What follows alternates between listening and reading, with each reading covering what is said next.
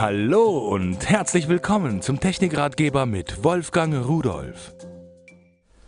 So, was ist das, was Sie da sehen? Sieht schon irgendwie gespenstig aus. So Strahlen nach oben und sowas, futuristisch. Es ist auch etwas Futuristisches, es ist ein LED-Strahler. Hier ist eine 10 Watt Leuchtdiode drin. Das ist ein kleiner Scheinwerfer, ein kleiner Strahler und der erzeugt so viel Licht wie eine 60 Watt Glühlampe in etwa. So, und wenn wir uns das Ding mal näher ansehen, hier so von der Seite, das ist gar nicht so groß. So, jetzt macht die Kamera wieder auf, da war eben die Blende natürlich zu.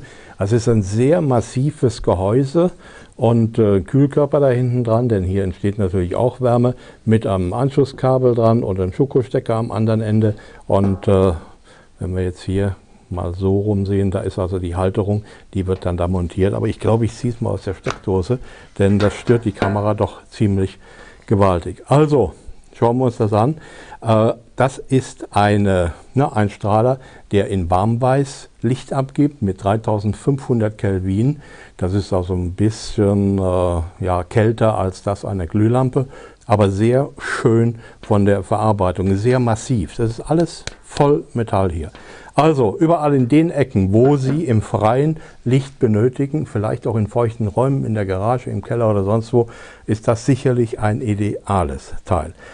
Was man äh, dazu noch sagen kann, das ist ganz einfach, dass diese Leistung, die hier umgesetzt wird in Licht, bei Leuchtdioden natürlich wesentlich effizienter ver- und gebraucht wird, als das bisher ist. Selbst Halogenstrahler, die einen höheren Wirkungsgrad haben als eine Glühlampe, die liegen so bei etwa naja, 10 Prozent, während eine Glühlampe bei 3 bis 5 Prozent liegt oder lag, muss man sagen, die sind ja verbannt, äh, der kann nichts gegen so etwas machen.